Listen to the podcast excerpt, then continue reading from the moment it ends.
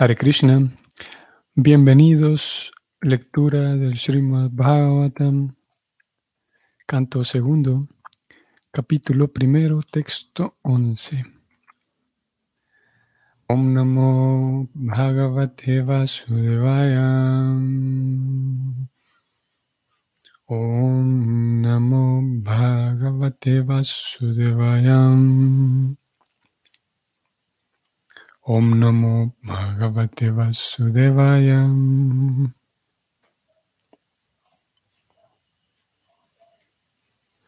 Etam nirvidyamananam ichitam makuto bhayam yoginam nripanirnitam hare narma nukirtanam hare nama nukirtanam kirtanam Veamos cómo se traduce esta última línea. Harer Nama Anu Kirtanam. Aquí tenemos Hare, que es el nombre del Señor Krishna, el nombre de Hari, que es el Señor Krishna.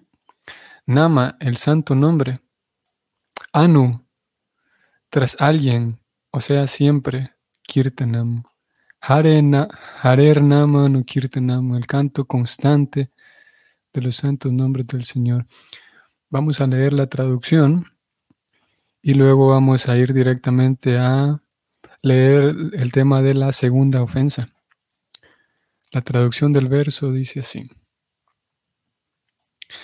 Oh Rey, el canto constante del santo nombre del Señor, siguiendo el sendero de las grandes autoridades, es la manera libre de dudas y temor en que todos pueden lograr el éxito tanto aquellos que están libres de todos los deseos materiales, como aquellos que están deseosos de todo el disfrute material, así como también aquellos que están autosatisfechos en virtud del conocimiento trascendental. El canto constante del santo nombre del Señor. Vamos a ir directamente a las la lectura de la segunda ofensa en esta sección que estamos, que iniciamos hace un par de días, que es para analizar las diez ofensas. Diez ofensas hacia el santo nombre y como dijimos eh, cuando hablamos de la primera de ellas, es que estas ofensas constituyen más bien, y si prestamos atención a cada una de ellas, nos damos cuenta de que constituyen ciertas, una, eh, una actitud errónea de parte del estudiante. Y la actitud es de, menosprecio, la actitud es como de envidia. Si vemos prácticamente todas las ofensas, que son 10, eh, el, el común denominador en ellas es una actitud como de arrogancia, podríamos decir incluso en el discípulo. Por ejemplo, la primera que vimos fue el no menospreciar, sino más bien difamar. Difamar a los grandes devotos. Hablamos de eso ya. Y en esta segunda, vamos a leerla y vamos eh, a darnos cuenta también cómo sigue presente esa, esa actitud de ver con, con ver de menos, en este caso, los nombres de Dios como tal. En la primera veíamos que se hablaba de la actitud que se debe tener o que se tiene frente a los grandes devotos, quienes se dedican a distribuir las, la gloria de Dios. Y en este caso vamos a ver una actitud irreverente, una, una forma de pensar que desdeña, que menosprecia al nombre mismo de Dios. Vamos a leerla. La segunda ofensa consiste en analizar los santos nombres del Señor en función de la distinción humana. El Señor es el propietario de todos los universos y por lo tanto a Él se lo puede conocer en diferentes lugares por diferentes nombres. Pero eso no limita de ninguna manera su plenitud. Cualquier nombre que se emplee para designar al Señor Supremo es tan sagrado como los demás porque todos ellos se refieren al Señor. Estos santos nombres son tan poderosos como el Señor y no existe ningún impedimento para que nadie, en ninguna parte de la creación por el que cualquiera no pueda cantar y glorificar al Señor mediante el nombre en particular en el cual se lo conozca a Él en el lugar en cuestión. Todos los nombres son supremamente auspiciosos y uno no debe hacer distinciones entre esos nombres del Señor como si fueran cosas materiales. Aquí termina la descripción de la segunda ofensa. Aquellos de ustedes quienes estén más familiarizados con, con las actividades del templo, por ejemplo, ustedes sabrán que a diario hay diferentes, lo que llamamos el programa matutino del templo. Y siempre se lee todos los días la lista de 10 ofensas para recordarlas. Si es el caso, si ustedes conocen esa lista de 10 ofensas que han sido cada vez que se leen en el programa de la mañana del templo, se, esas, esa lista se extrajo del capítulo 8 del Néctar de la Devoción. Y si es el caso que ustedes conocen esa lista de 10 ofensas del Néctar de la Devoción, van a notar, habrán notado ya, qué diferente que preocupada describe la segunda ofensa en esto que acabamos de leer y qué diferente que la describe en el capítulo 8. Con otras palabras, y la vamos a ir a leer también para que eh, podamos ampliar la comprensión, pero lo cierto es que de entrada salta a la vista esa diferencia. Como preocupada aquí, él eh, plantea que el de estudiante puede, eh, incluso antes de que hablemos del estudiante, podemos hablar de una, un observador externo al bhakti y concluir que, bueno, si realmente Dios es tan todopoderoso como dicen, ¿por qué entonces no todo el mundo habla del mismo Dios? ¿Por qué los africanos les ponen un nombre? ¿Por qué los, los indianos le ponen otro nombre? Los japoneses, en fin. Alguien podría criticar el hecho de que si Dios es Dios, pues ¿por qué no se manifiesta con el mismo nombre a todos lados? Y con los mismos procesos, ¿por qué tienen otros protocolos en diferentes lugares? Eso quiere decir de que el asunto de Dios es una falsa, farsa. Alguien podría decir eso. Preocupada aquí lo pone como, dice preocupada, uno no debe hacer esas distinciones como si fueran cosas materiales, los nombres del Señor. Y más arriba dijo que la segunda ofensa consiste en analizar los santos nombres según la función de la distinción humana. No se trata de que Sí, de que como Dios se lo conoce en diferentes lugares con diferentes nombres, entonces eso le quita credibilidad a Dios, alguien podría decir. Y lo cierto es que es al contrario. Y ya en el caso de un devoto, ya en nuestro caso, el, veamos qué interesante que es, por ejemplo, podríamos observar el, método religioso de, de, cualquier círculo fuera del Vaishnava y podríamos concluir menospreciar. En este caso estamos hablando del nombre de Dios, podríamos menospreciar ese nombre de Dios en otra religión. Y, tan, tan genial e interesante es que en el acto de menospreciar ese nombre de Dios en otra religión, no estamos menospreciando la religión en sí, sino estamos en realidad menospreciando el poder mismo de Dios. Eso quiere decir que Dios no es tan capaz como para manifestarse en otras religiones. Eso quiere decir que él no tiene la capacidad como para, como para manifestarse, como aquí Prabhupada dijo. Vamos a ver. Em, a él se lo puede conocer en diferentes lugares. Estoy subrayando aquí, estoy leyendo, por diferentes nombres. Pero eso no limita de ninguna manera su plenitud. Es como que nosotros dijéramos, bueno, es que Krishna se manifestó también a ciertas comunidades africanas o, dentro del Islam, pero Krishna no, no pudo manifestarse tal cual era en, esas religiones. Aquí Prabhupada dice que no nada lo limita a Krishna y menospreciar de alguna manera ese nombre de Dios sería un menosprecio a Dios, sería dudar de la omnipotencia de Dios. Prabhupada dice, sigo leyendo, cualquier nombre que se emplee para designar al Señor Supremo es tan sagrado como los demás porque todos se refieren al Señor.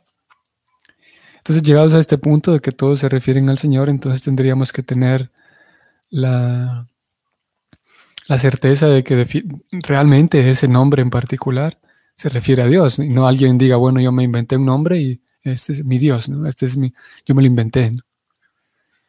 Y para protegernos de eso, podemos decirlo así, Prabhupada entonces escribe esta segunda ofensa, vamos a leer el néctar de la devoción como él la escribe.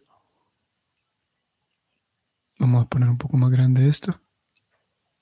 Prabhupada dice lo siguiente. Estamos en capítulo 8, parte final del néctar de la devoción. Las ofensas contra el santo nombre del Señor son las siguientes. La 2, vamos de una vez. La 2 dice, considerar que los nombres de semidioses, tales como el Señor Shiva o el Señor Brahma, son iguales al nombre del Señor Vishnu o independientes de él. Algunas veces los ateos piensan que cualquier semidios es igual a la suprema personalidad de Dios, Vishnu. Pero aquel que es devoto sabe que ningún semidios, por grande que sea, es de por sí igual que la suprema personalidad de Dios. Por lo tanto, si alguien piensa que puede cantar Kali, Kali o Durga, Durga, y que es lo mismo que cantar Hare Krishna, esa es la mayor de las ofensas.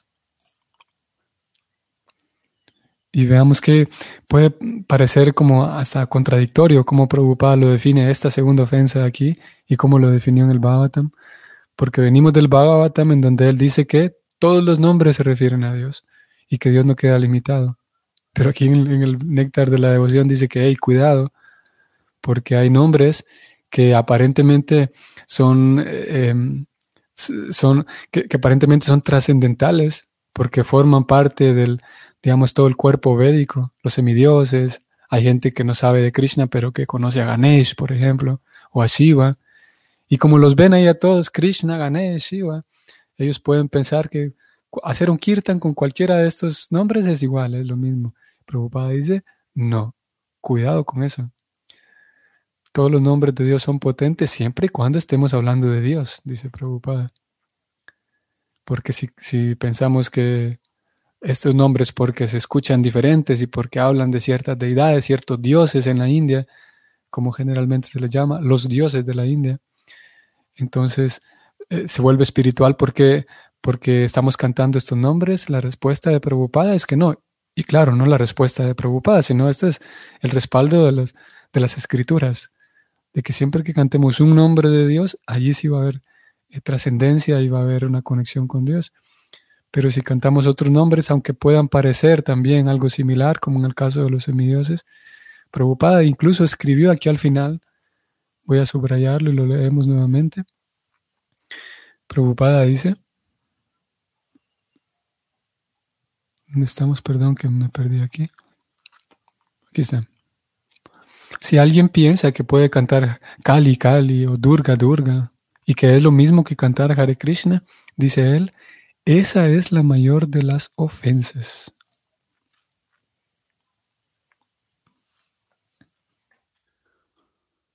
Bien, entonces tenemos aquí estas dos cosas, que aparente, como dijimos al inicio, aparentemente eran contradictorias, pero vemos que es lo mismo.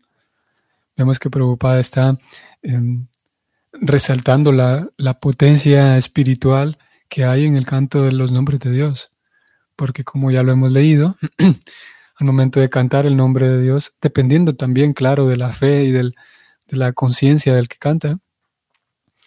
Entonces se hace presente la persona de Dios, la personalidad de Dios, su, su potencia a través de la vibración de su nombre es la misma potencia que su presencia personal. Es como describen los libros, porque Dios es tan genial que puede hacer eso. Podemos pensar, por ejemplo, así, una analogía, ni siquiera es una analogía, sino simplemente es un eh, tener un pequeño vislumbre, darnos una idea de cómo es que funciona eso. Eso que acabamos de decir, de que Dios es tan genial, que con solamente vibrar su nombre, la potencia que hay en esa vibración, en ese nombre, es la misma potencia que hay si estuviera presente personalmente. Por ejemplo, ¿qué pasa si nosotros no sé, trabajamos en un lugar, por ejemplo, y, tenemos, vamos a decir así, hemos recibido la orden de un superior, del jefe. y eh, la orden de ese jefe me, me lleva, por ejemplo, a, hablar con, el secretario, a hablar con otras personas en nombre del jefe. el jefe quiere tal cosa.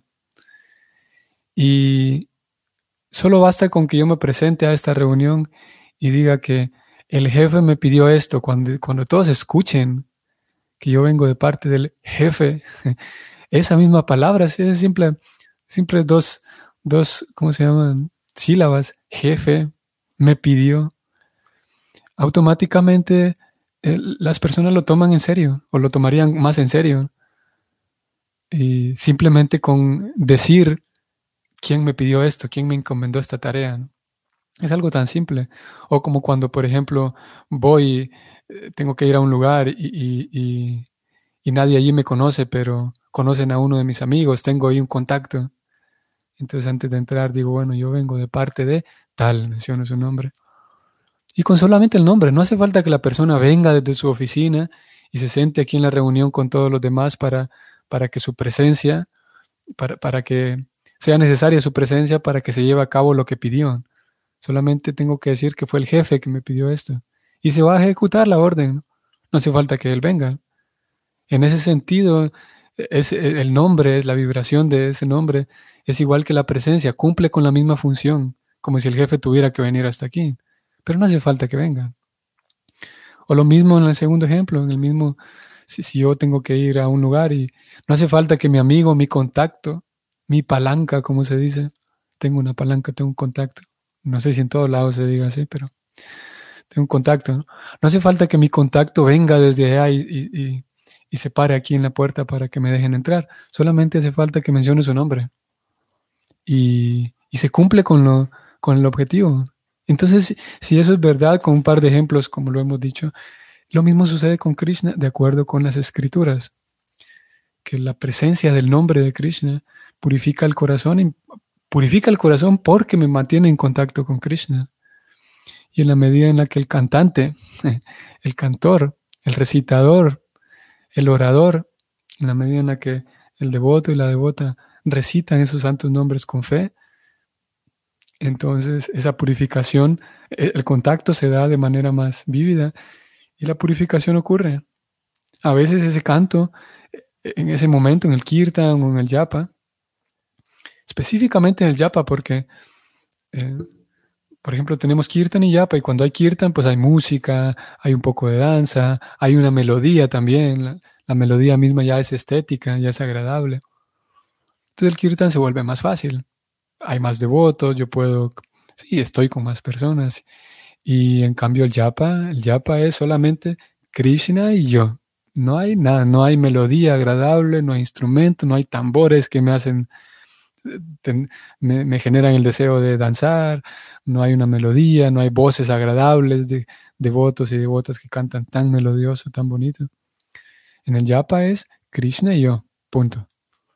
Y en ocasiones en el yapa voy a poder eh, sentir diferentes, voy a tener la, sensación de que, de que el tiempo se pasa tan rápido cuando estoy cantando el yapa.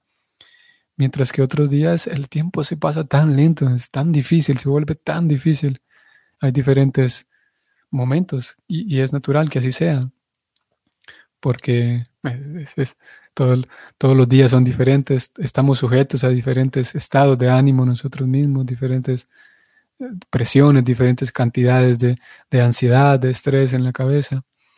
Así que el, yapa a veces, obviamente y naturalmente va a ir, eh, no puede ser siempre el mismo, al menos en la etapa inicial como nosotros.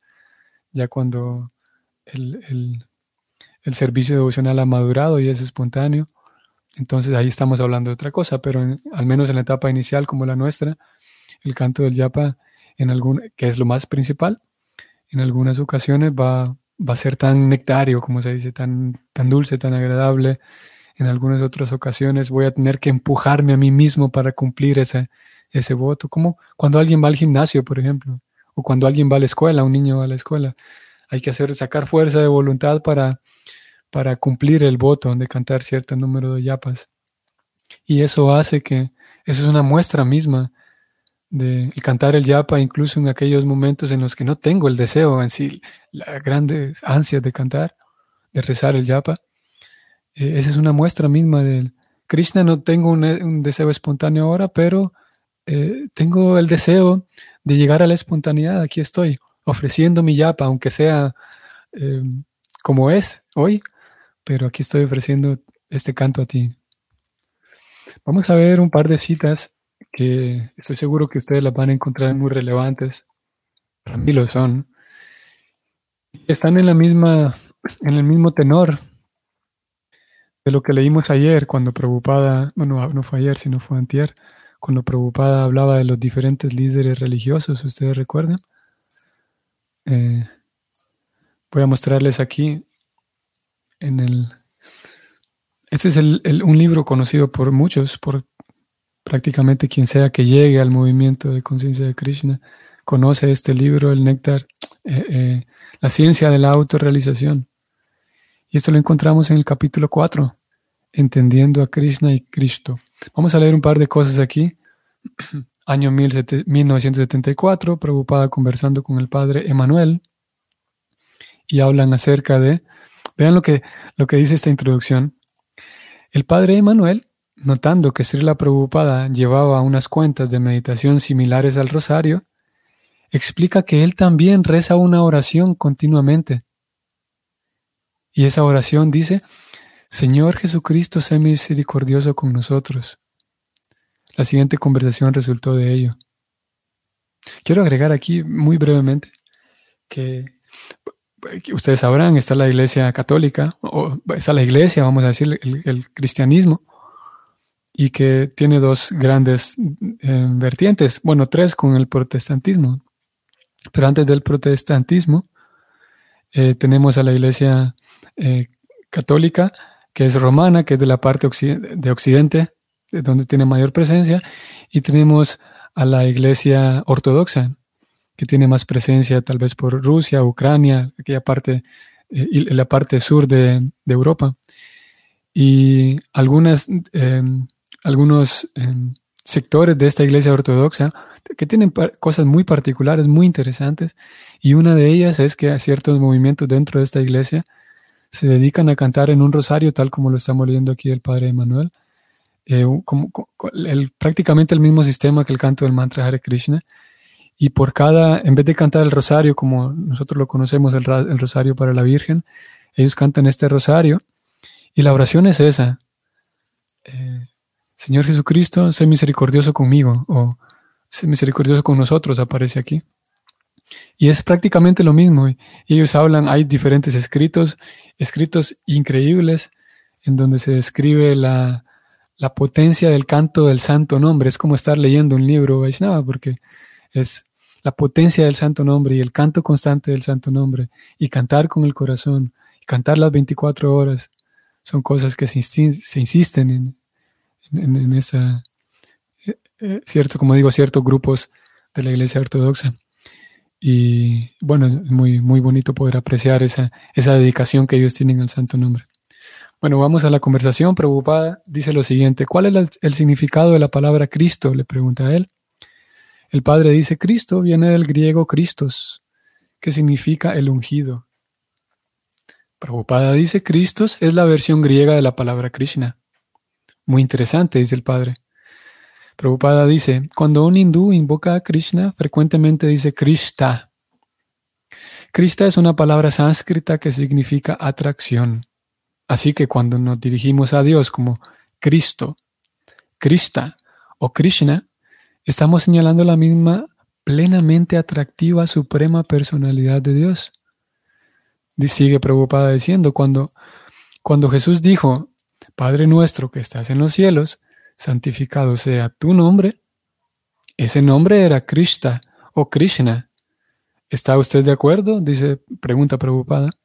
El Padre dice, yo creo que Jesús, como Hijo de Dios, nos ha revelado el verdadero nombre de Dios, o sea, Cristo. Podemos llamar a, Dios Padre, pero si queremos dirigirnos a Él con su verdadero nombre, tenemos que decir Cristo. Y dice preocupada, sí, Cristo es otra manera de decir Krishna.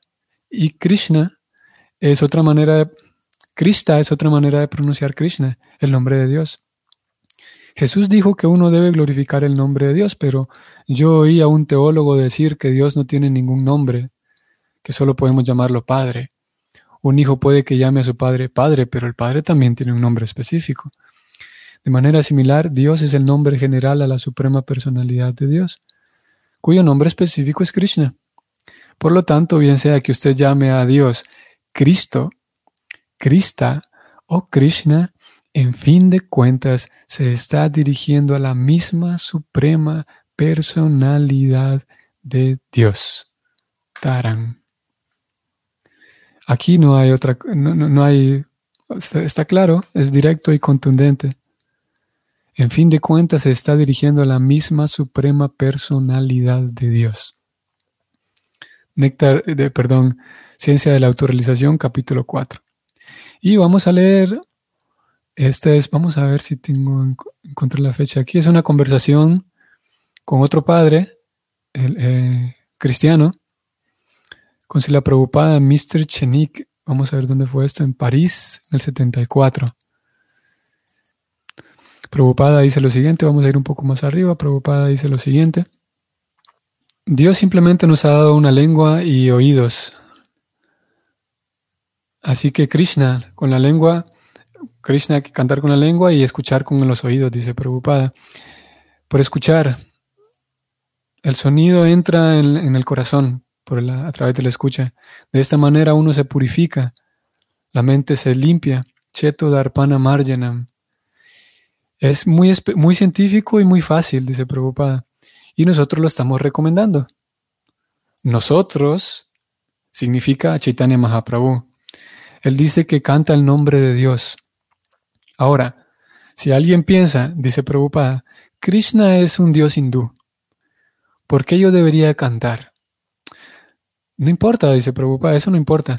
Usted cante con su concepción de Dios. ¿Cuál es el nombre del, Dios en, el cristianismo? ¿Hay algún nombre? Pregunta Prabhupada. Y alguien dice aquí Jehová. Un, hombre que está presente dice Jehová. ¿Jehová? Pregunta Prabhupada. Y él repite diciendo, él no tiene nombre dentro del cristianismo. Bueno, dice Prabhupada, si no, entonces tome este nombre que yo le estoy dando. Si usted no tiene un nombre para Dios, entonces tome este nombre. ¿Cuál es el problema? Eh, y ellos están tomando el nombre de, están tomando Hare Krishna, están tomando el nombre de Hare Krishna, lo están aceptando. ¿Cuál es el problema? Cada religión cree, tiene esa creencia. Bueno, no es que crea, dice él, sino que de hecho que hay Dios. Nuestra religión, o, o perdón, en cualquier religión, que niegue la existencia de Dios. ¿Hay alguna religión que niegue la existencia de Dios? No creo, no creo, dice él. La religión budista, pregunta Bhagavan, y interfiere nuevamente el señor, el invitado de Prabhupada. Em, bueno, usted sabrá, dice este señor, que es verdad que ustedes tienen alguna idea acerca de Dios de acuerdo con su propio temperamento espiritual, con su propia eh, causa espiritual. No, dice Prabhupada, Dios es uno. No puede haber muchos dioses. No puede haber muchas ideas de Dios. Eso no es posible. Sí, pero ustedes tienen alguna idea, dice, dice el Señor. Y Prabhupada dice, no. Hay muchas ideas, pero Dios es solamente uno. Vamos a bajar un poco más. Prabhupada dice lo siguiente.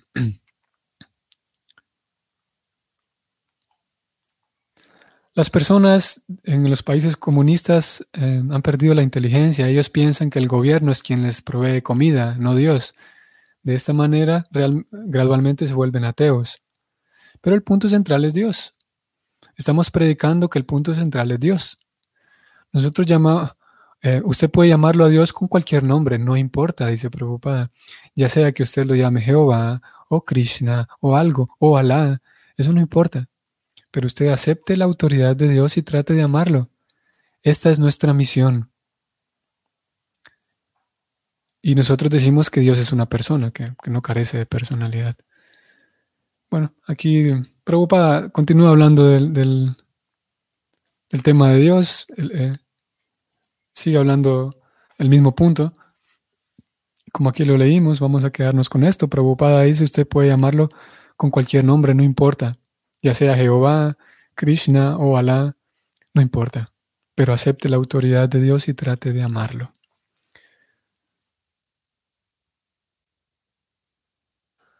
Sí que esas son algunas eh, citas, algunos pequeños ejemplos para hacer ver cómo, y retomando Retomando la lectura del, de hoy, Prabhupada entonces decía que es una ofensa el considerar que, que Dios no tiene la potencia para manifestarse en diferentes culturas, lugares.